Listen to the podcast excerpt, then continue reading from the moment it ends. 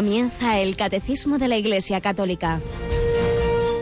Un programa dirigido por el Padre Luis Fernando de Prada.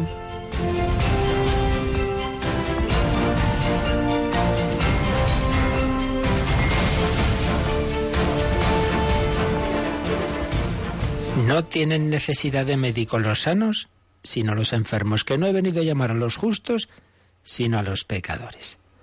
Alabados sean Jesús, María y José. Muy buenos días, mi querida familia de Radio María. He leído una de las palabras de Jesús más consoladoras que aparecen en el Evangelio y concretamente hoy, 21 de septiembre, en que celebramos a San Mateo Apóstol, porque precisamente pues era de ese grupo de publicanos que eran considerados pecadores porque tenían ese espíritu de colaboración con el invasor romano, se quedaban con buena parte de esos impuestos, el publicum, de ahí viene el nombre que recaudaban, y en fin, pues a uno de ellos llamó Jesús como seguidor, como apóstol, estando sentado al mostrador de los impuestos, le dijo, sígueme.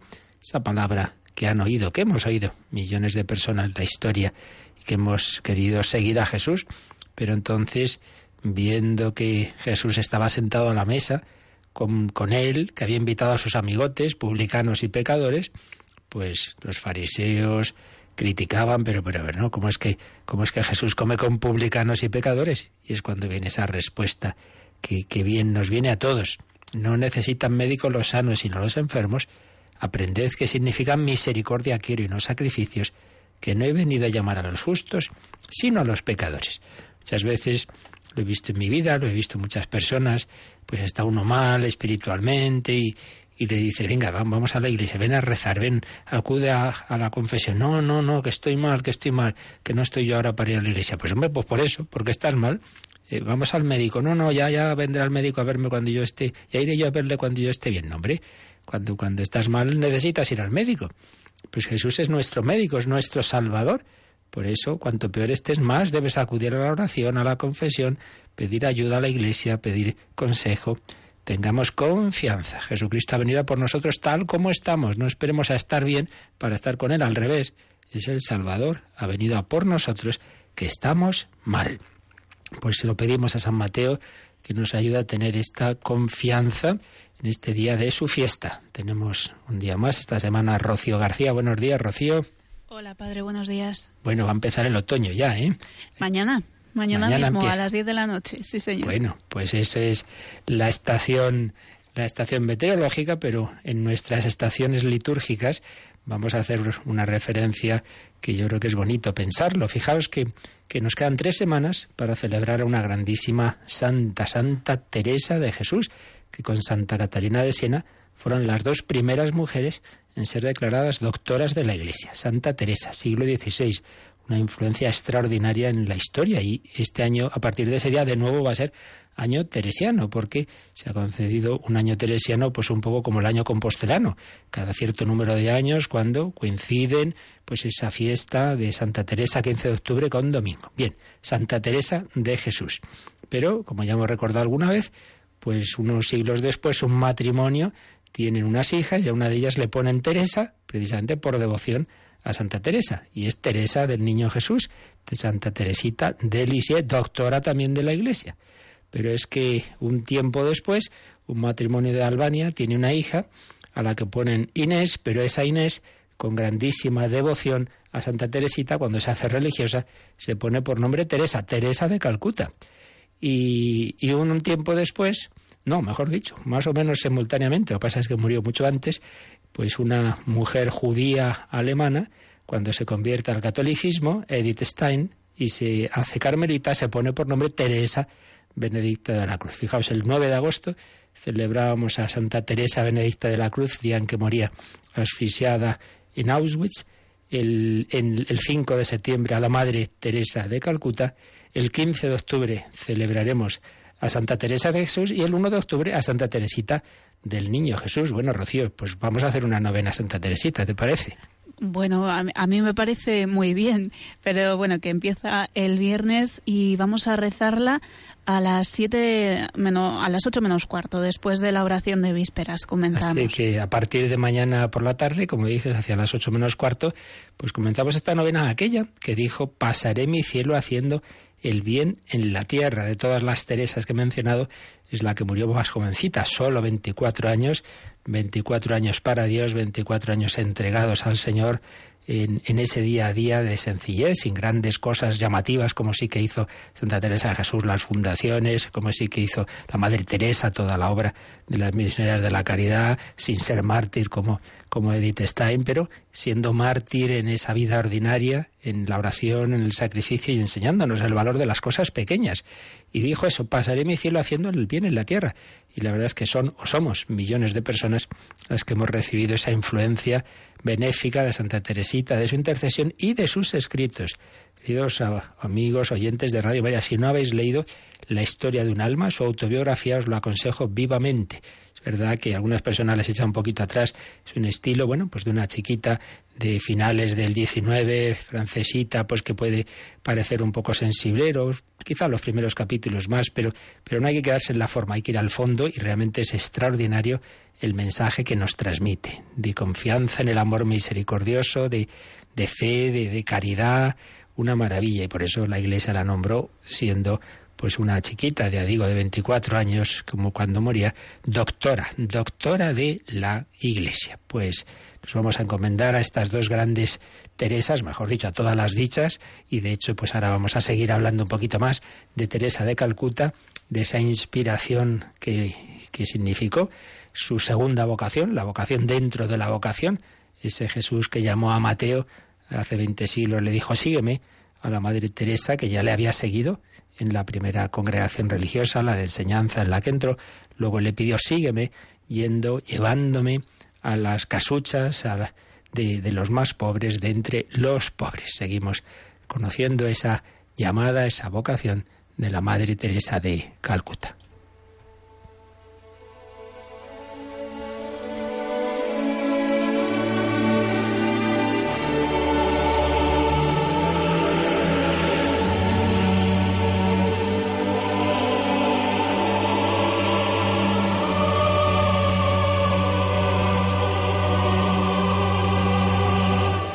Habíamos recordado ayer eh, esas palabras en que Jesús le dijo a la Madre Teresa con mucho cariño, mi pequeñita, ven, ven, llévame a los agujeros donde viven los pobres, ven, sé mi luz, no puedo ir solo, no me conocen y por eso no me quieren, ven, vete entre ellos, llévame contigo, en medio de ellos, cuánto deseo entrar en sus agujeros, en sus oscuros y tristes hogares. Pues recordaba que esto nos lo dice a cada uno de nosotros el Señor, cada uno según su vocación. Llévame, que los demás me conozcan a través de ti. Hazme presente y sobre todo llévame a los agujeros, a los lugares donde la gente vive en la oscuridad, en la tristeza. Y también la Madre Teresa tuvo unas visiones que le mostraban un poco lo que iba a ser su vocación. Vamos a recordarlas, según ella misma las contó en una carta a su director espiritual y al obispo que aprobaría esa fundación. En primer lugar dice, vi una gran multitud, todo tipo de personas.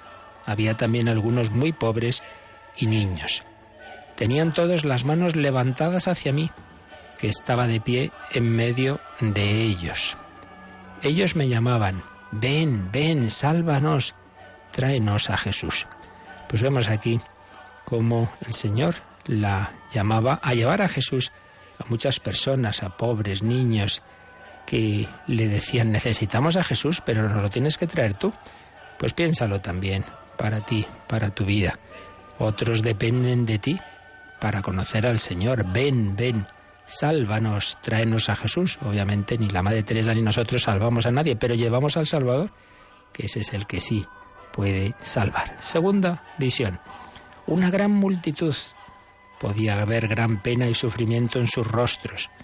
Yo estaba arrodillada cerca de Nuestra Señora, que estaba vuelta hacia ellos, y le oía decir, Cuídales, son míos, llévalos a Jesús. Lleva a Jesús hasta ellos. No temas, enséñales a recitar el rosario, el rosario en familia, y todo irá bien. No temas, Jesús y yo estaremos contigo y con tus niños. Pues otra mm, visión preciosa que también tiene su aplicación a nosotros. También la Virgen nos dice que llevemos a los demás y particularmente a los niños a Jesús y que usemos este instrumento que en tantísimas veces nos ha recomendado la Virgen María, como en Fátima, el rosario. Enséñales a rezar el rosario, particularmente el rosario en familia. No temas, Jesús y yo estaremos contigo y con tus niños. Y en tercer lugar, la misma gran multitud Estaban cubiertos de oscuridad, pero podía verles. Estaba cubiertos de oscuridad, pero podía verles. Y veía, dice a nuestro Señor, en la cruz. Nuestra Señora a poca distancia de la cruz. Y yo misma, como una niña pequeña, frente a ella. La mano izquierda de la Virgen estaba sobre mi hombro izquierdo y su mano derecha sostenía mi brazo derecho. Ambas mirábamos hacia la cruz. Nuestro Señor dijo, Te lo he pedido. Ellos te lo han pedido. Y ella, mi madre, te lo ha pedido. ¿Te negarás a hacer esto por mí? ¿A cuidar de ellos? ¿A traérmelos? Realmente es tremendo. El Señor le dice, mira, te lo piden esos pobres, esos niños, te lo piden ellos. Tú lo ha pedido mi madre, la Virgen, y te lo pido yo. ¿Te vas a negar? Pues también esa llamada, esa vocación que a cada uno nos hace el Señor en la Iglesia es para bien de los demás que te necesitan. Te lo pide el Señor, te lo pide María, pero no te fuerzan. Por eso se dirige a tu libertad. ¿Me lo vas a negar? Sígueme. Mateo, Pedro, Juan siguieron a Jesús, pero el joven rico no el Señor nos deja libres. ¿Qué dirás? ¿Me lo negarás?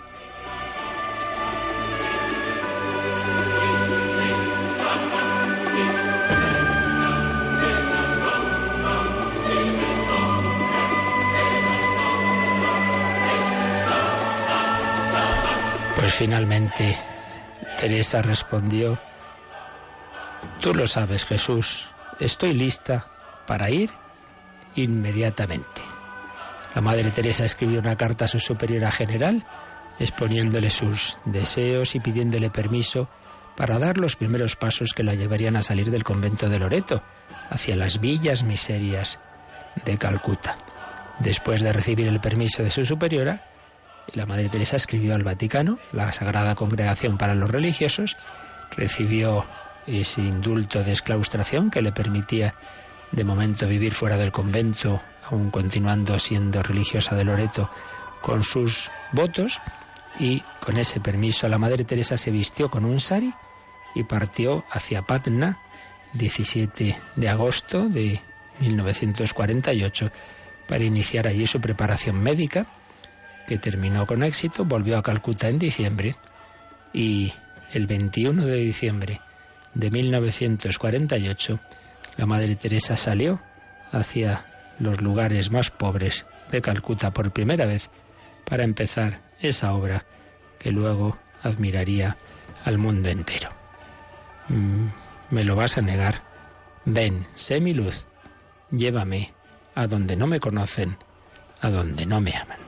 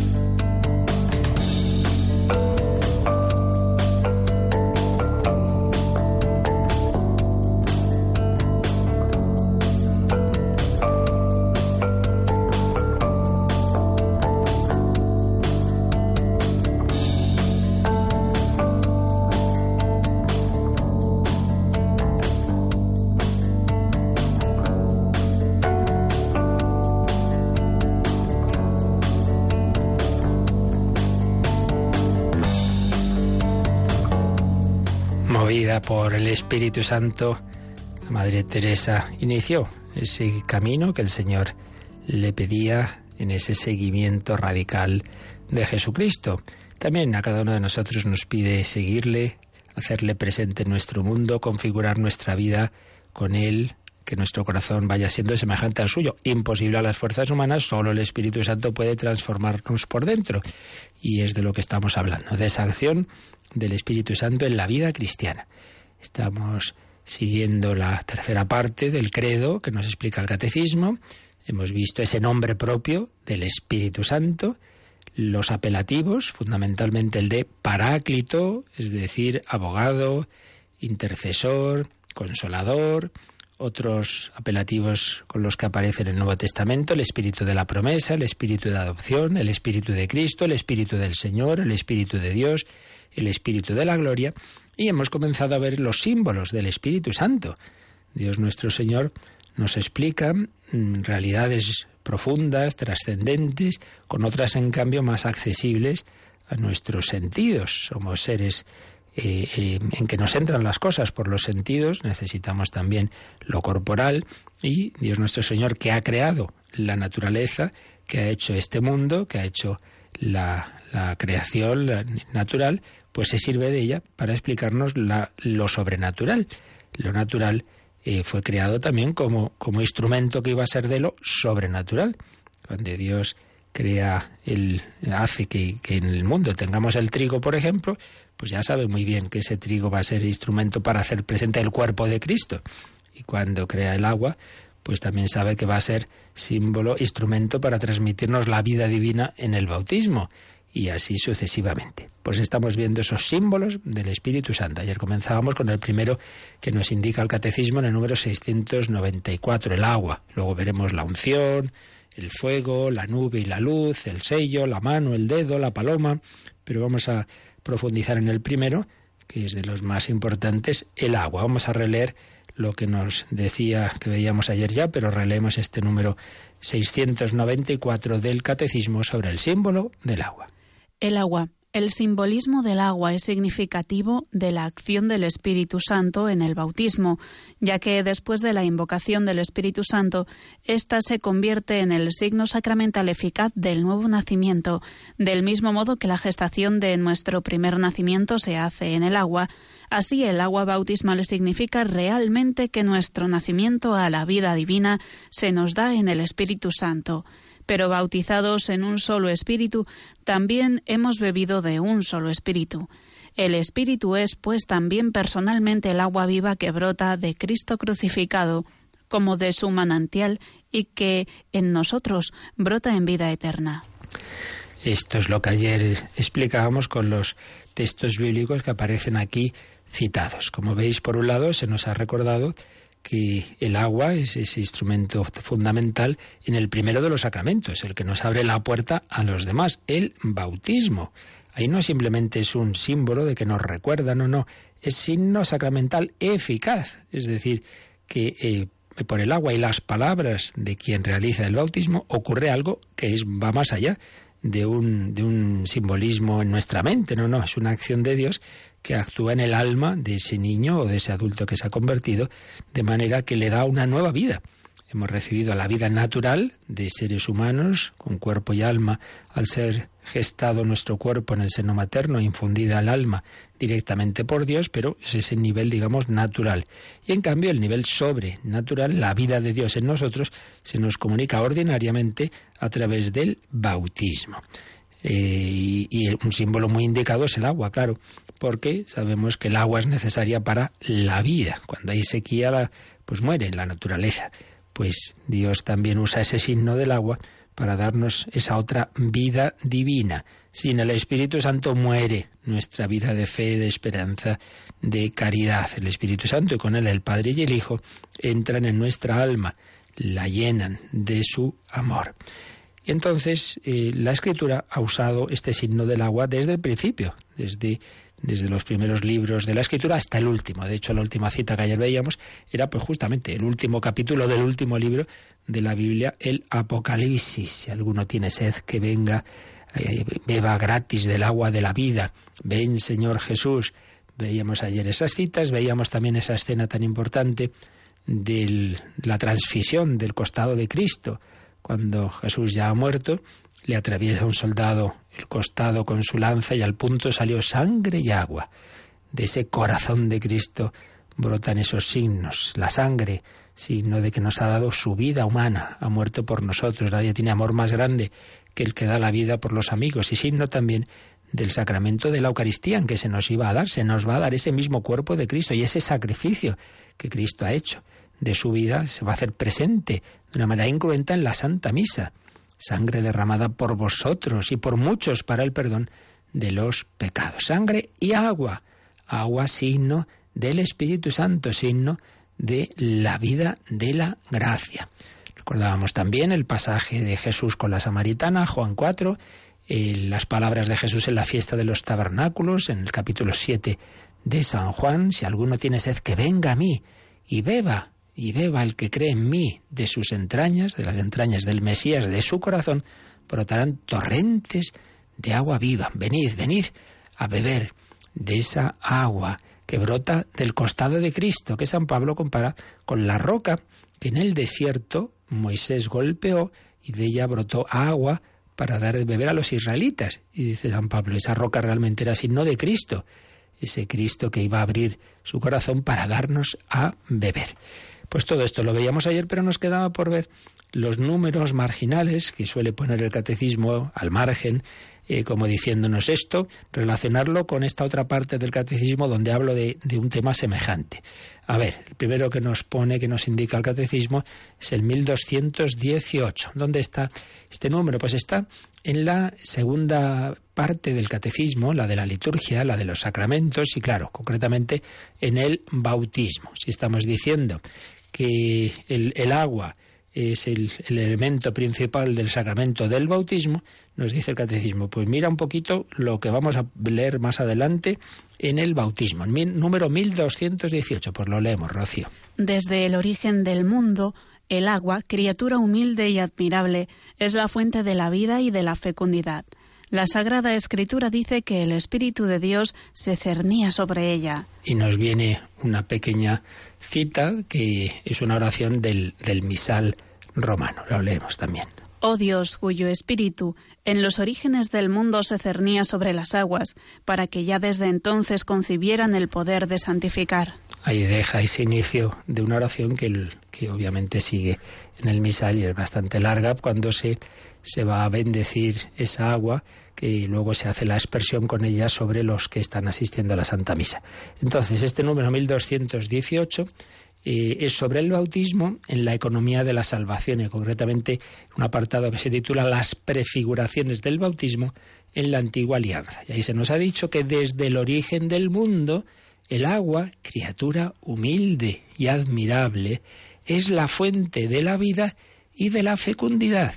San Francisco de Asís, que tanto quería la creación, pues también habla de esa agua en su cántico de las criaturas, que es casta, humilde, dice San Francisco, sobre el agua, criatura humilde y admirable. Y es verdad, fijaos la de bebidas que ha inventado el hombre, sí, sí, todo eso está muy bien, pero no hay nada como el agua. Y qué, qué importante es poder beber un agua buena, qué tan, tan importante que tantos pueblos tanto sufren por esa falta del agua y nosotros muchas veces despreciamos. Es lo más importante. Bueno, pues eso tiene una fábrica admirable, que es, que es el amor de Dios. Eso no, no, no, hay nada comparable a esa agua maravillosa que algunos se creen que estas cosas salen así de, por casualidad, ¿verdad? Estalló el átomo inicial en el Big Bang todo por casualidad y al final eh, salimos nosotros y, y, sale la música y sale el agua. Bueno, pues no, nada es casual. Todo está en esa inteligencia infinita y amorosa de Dios nuestro Señor y ahí pues nos da el agua, criatura humilde y admirable, fuente de la vida y de la fecundidad y ya el primer capítulo, el segundo versículo del, del primer libro de la Biblia, Génesis 1.2, nos dice que el Espíritu de Dios se cernía sobre el agua. Ya el Espíritu de Santo actuaba con el agua para la creación. Y por eso, pues la Iglesia cuando va a bendecir el agua tiene esta oración que acabamos de leer su inicio. Oh Dios cuyo Espíritu en los orígenes del mundo se cernía sobre las aguas para que ya desde entonces concibieran el poder de santificar. Esto anticipaba pues que luego el Creador, hecho hombre, iba a entrar en las aguas del Jordán para simbolizar ese bautismo que luego nosotros ya de una manera sacramental íbamos a recibir.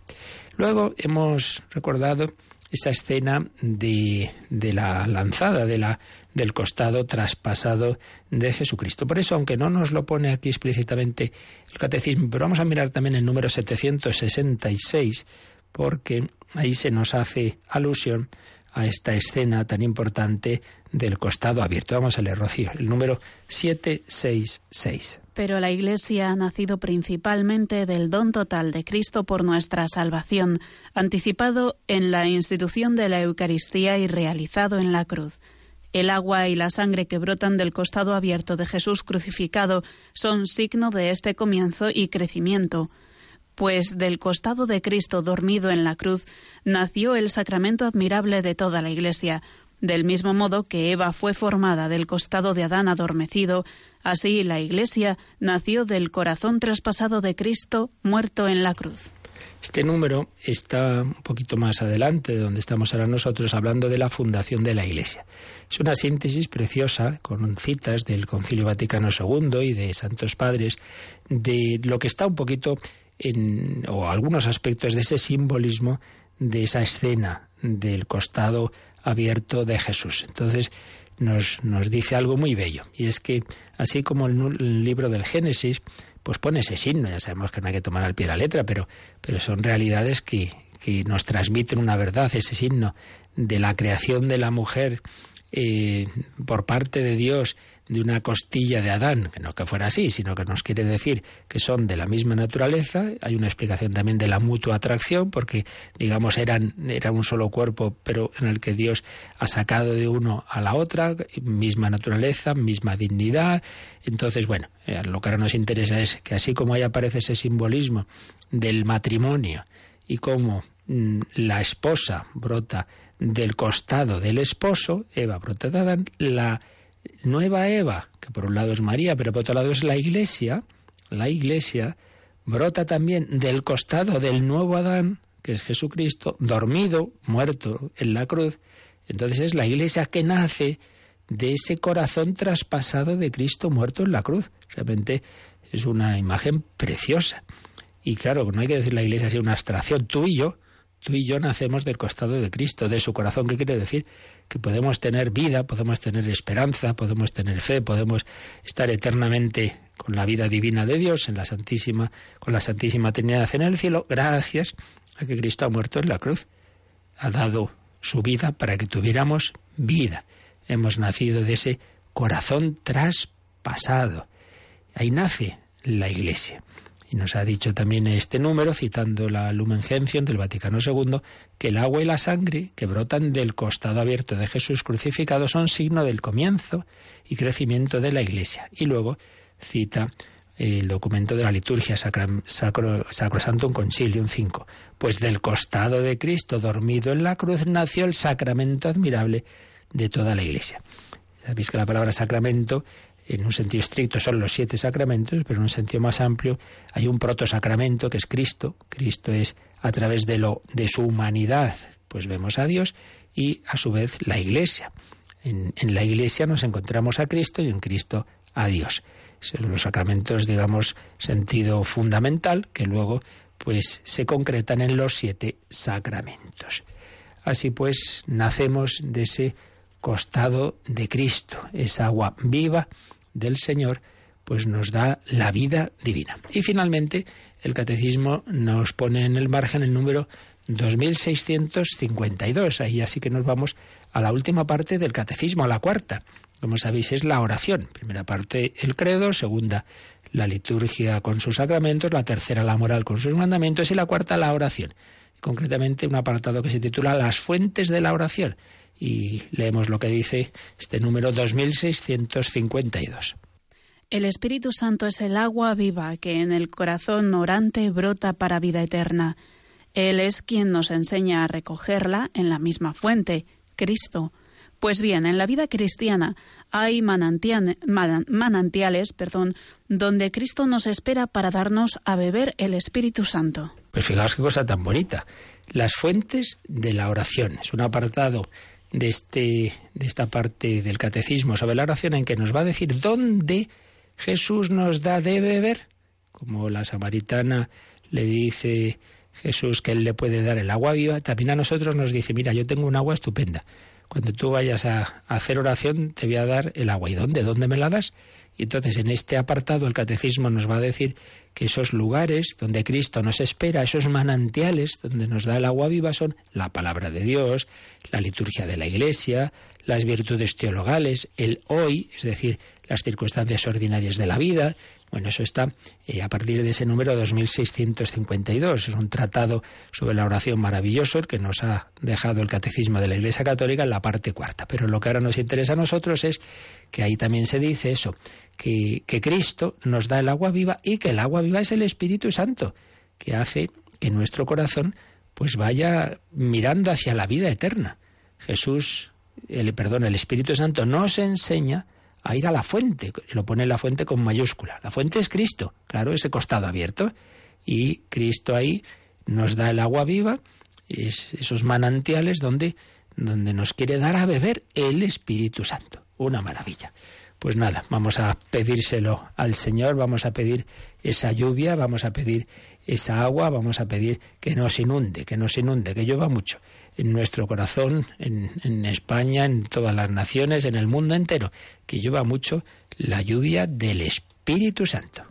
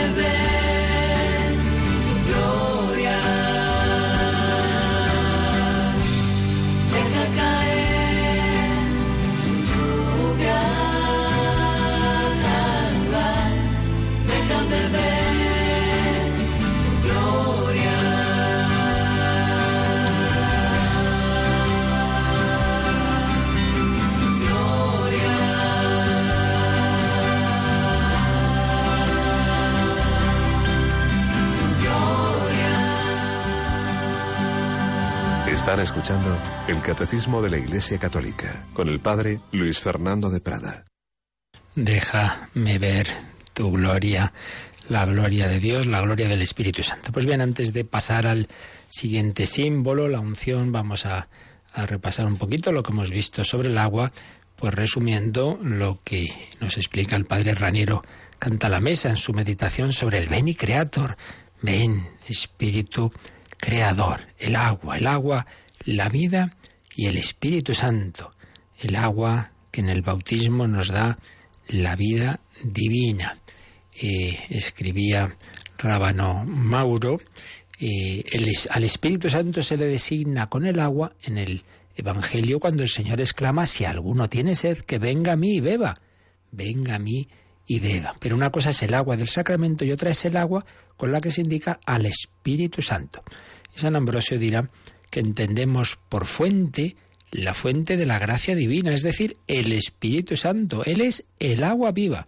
Por tanto, el Espíritu Santo es un río y un río muy grande e impetuoso, nos dice este Santo Padre San Ambrosio, que bautizó, ni más ni menos, que a San Agustín, que a través del agua le dio la vida divina. Y señala Padre la Mesa tres asociaciones que están entrelazadas en este simbolismo del agua y el Espíritu Santo, que son agua y vida, por un lado, agua y espíritu, por otro, y finalmente espíritu y vida. Se pasa de la primera asociación agua-vida a través de agua-espíritu a espíritu y vida. Agua y vida. Bueno, es una asociación universal extendida con natural que todos sabemos que gracias al agua pues hay vida. Segundo, agua y espíritu con mayúscula. Es una asociación que está en la Biblia desde el principio. Ya la veíamos en el segundo versículo del, del, primer capítulo del Génesis. Aparece en los profetas, por ejemplo en Isaías, derramaré agua sobre lo sediento, derramaré mi espíritu sobre tu estirpe. Es una asociación que está también implícita cada vez que se habla del Espíritu que se derrama, en expresiones también como bautizar con Espíritu, renacer del agua y del Espíritu, sin contar las, las frases donde Jesús promete el Espíritu Santo mediante la imagen del agua viva y de los ríos de agua viva. Y este simbolismo, esta relación entre agua y espíritu, encuentra su culminación en la escena que ya hemos dicho varias veces del costado abierto de Cristo, del que brotó sangre y agua, y agua. El Espíritu es esa agua que sale del corazón del Redentor y que transforma el gran desierto de esta vida y desemboca en el mar muerto, es decir, el mundo de pecado, y el mar, el gran mar muerto que es el mundo y el pequeño mar muerto que es todo hombre privado de la gracia, toda alma que está sin Dios, que está en pecado. Y tercera asociación, espíritu y vida, ya sin intermediarios. Pues la vemos, por ejemplo, en Juan 6, 63. El espíritu es quien da la vida. Dice Jesús, las palabras que os he dicho son espíritu y vida. O en San Pablo, 2 Corintios 3, 6, la letra mata, mientras que el espíritu da vida. Por eso, el concilio de Constantinopla del 381 pues puso esas palabras que repetimos en el credo. Creo en el Espíritu Santo, Señor y dador de vida. Señor y dador de vida. Y nos pone aquí el, el Padre canta la mesa una especie de oración que resume esta actuación del Espíritu Santo en la historia.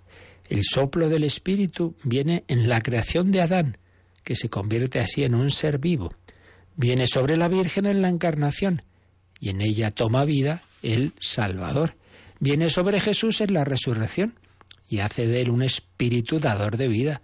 Viene sobre los apóstoles en Pentecostés y nace la Iglesia. Viene sobre el agua del bautismo y el hombre renace una vida nueva. Viene en la Eucaristía sobre el pan y el vino, que se transforman en el cuerpo y la sangre de Cristo. Vendrá sobre nosotros al fin de los tiempos y dará vida a nuestros cuerpos mortales. Qué bonito.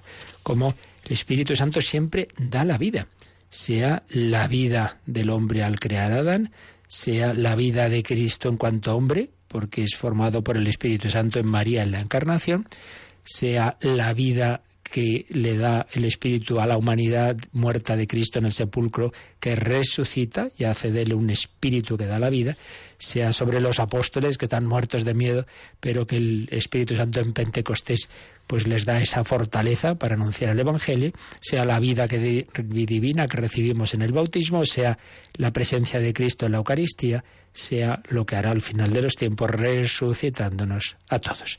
El Espíritu nos da la vida. Y particularmente estamos hablando de la vida sobrenatural, la vida divina.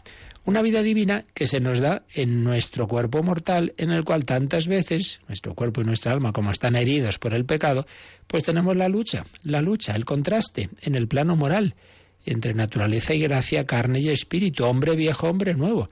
Son antítesis de las que habla mucho San Pablo y bueno, toda la tradición ascetia, cuando uno piensa que estos son esas tonterías, cosas, no, esto es de eh, cosas de los griegos, del platonismo, ¿no? Y claro, San Agustín le influyó en los griegos, pero mire usted, cualquier persona que se ha convertido y quiere llevar una vida cristiana seria, nota esa lucha interior entre querer ser fiel a Cristo y luego que nos tira para abajo la pereza, la, ira, la lujuria, eso no, no, no neoplatonismo, no, eso es la experiencia real.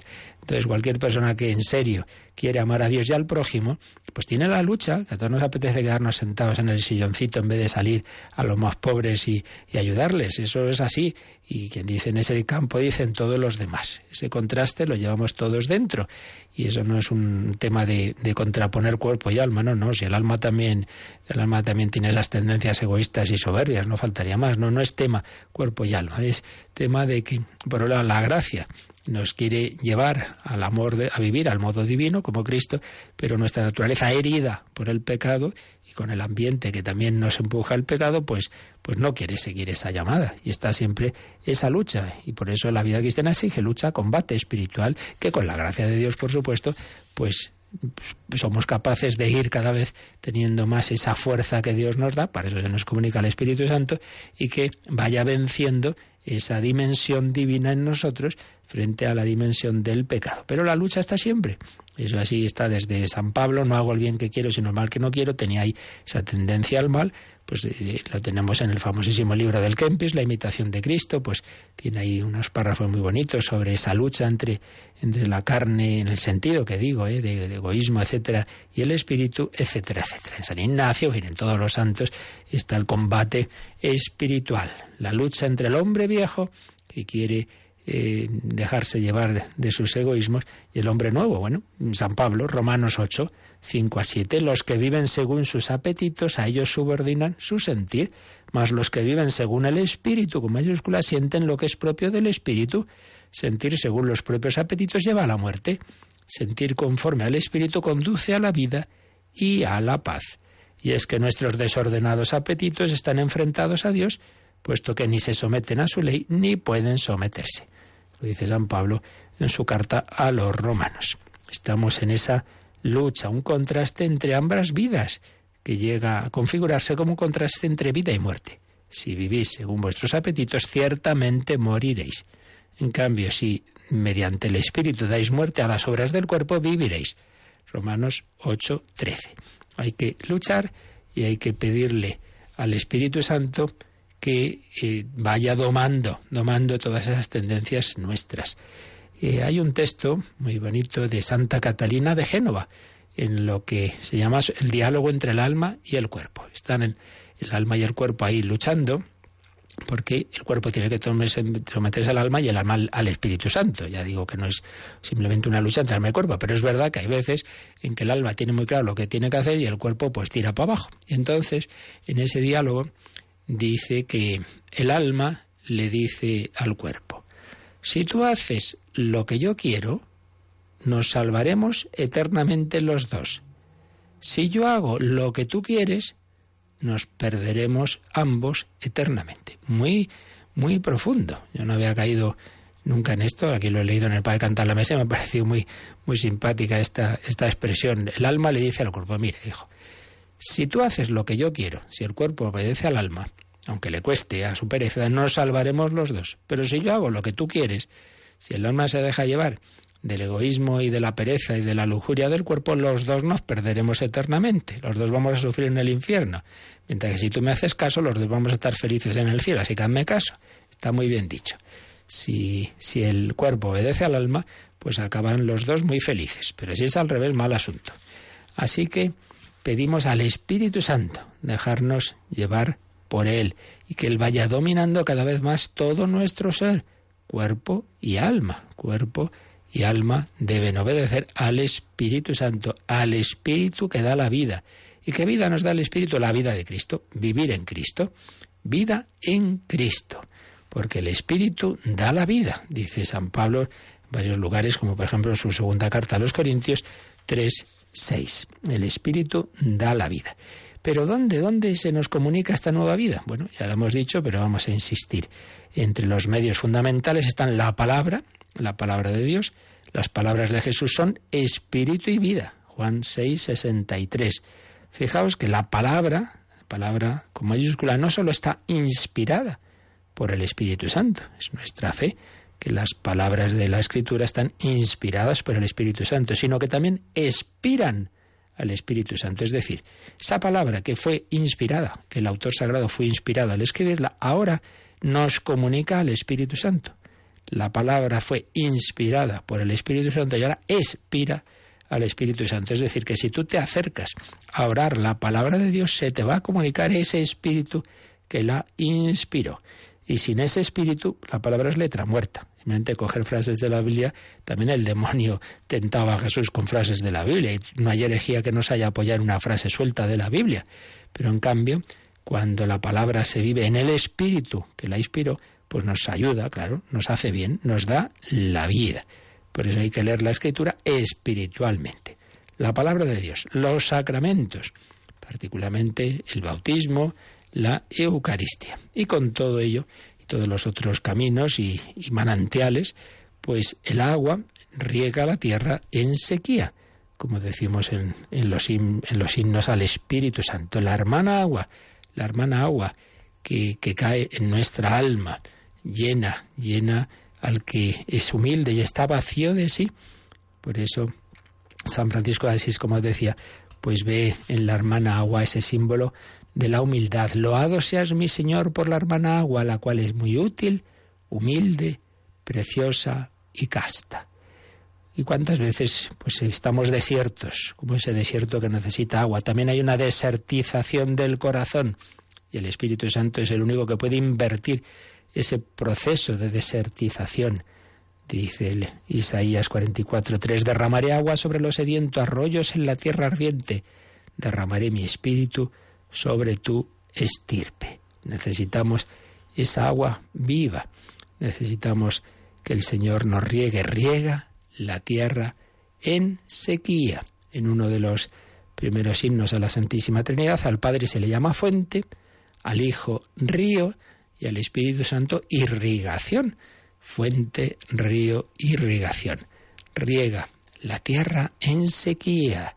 Y que yo, por otro lado, sea también canal para que los demás reciban esa misma agua del Espíritu Santo. Realmente es todo un programa maravilloso el que se a través de unos símbolos, en este caso el agua, nos comunica el Señor. Pues yo creo que esto ya más que para hablar es para rezar, es para decir, Señor, ven, ven, envía tu espíritu sobre mi desierto corazón, sobre los desiertos de este mundo, de este mundo tan herido, tan necesitado, tan desierto de ti, de amor, de esperanza. Ven, Espíritu Santo. Pues como siempre terminamos en esa oración y también si alguno desea hablar, consultar sobre este u otros temas, pues lo podéis hacer ahora.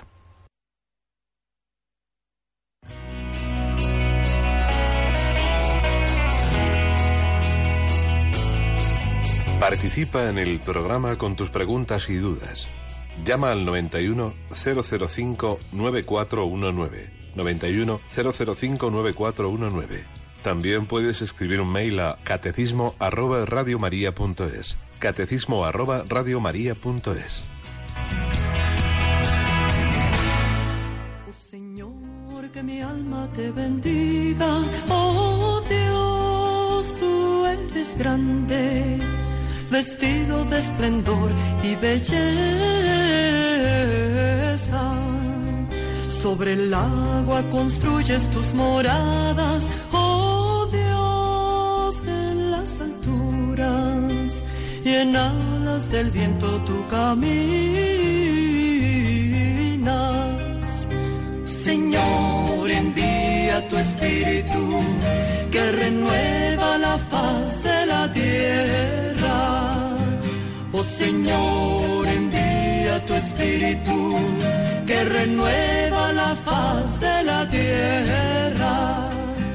es el viento quien lleva tus mensajes, oh Dios, por los espacios. Y tienes un esclavo en el fuego, con los frutos que vienen de la tierra,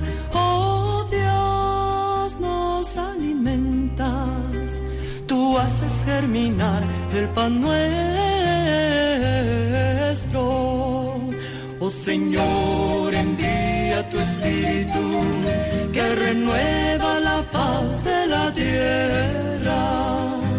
Oh Señor, envía tu espíritu que renueva la faz de la tierra. Oh Señor, envía tu espíritu. ¿Tenemos alguna llamada, Rocío? Jesús de Madrid pregunta si puede ofrecer una indulgencia plenaria por una persona que está viva. No.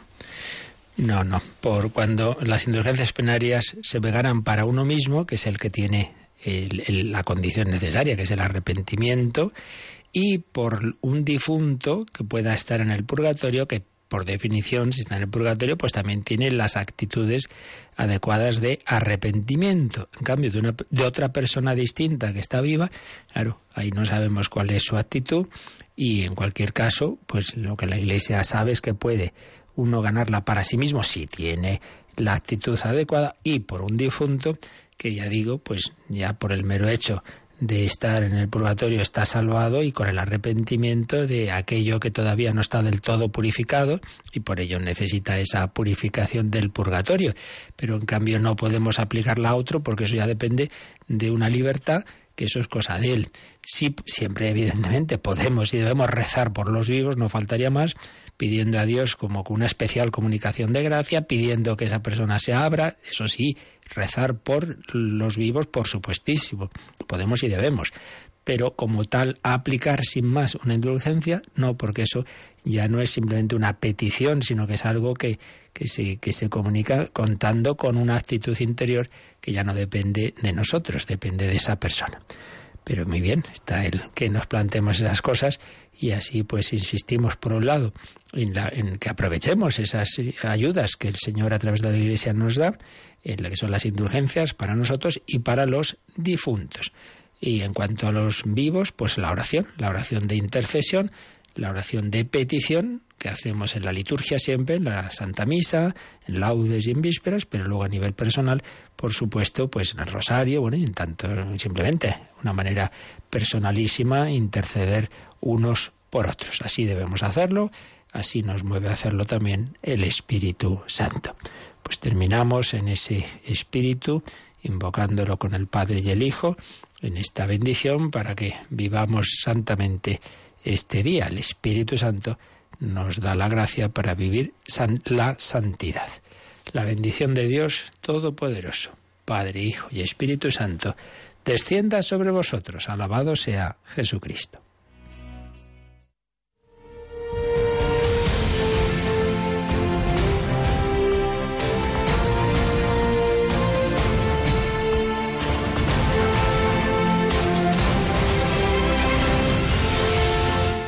Han escuchado en Radio María el Catecismo de la Iglesia Católica. Un programa dirigido por el Padre Luis Fernando de Prada.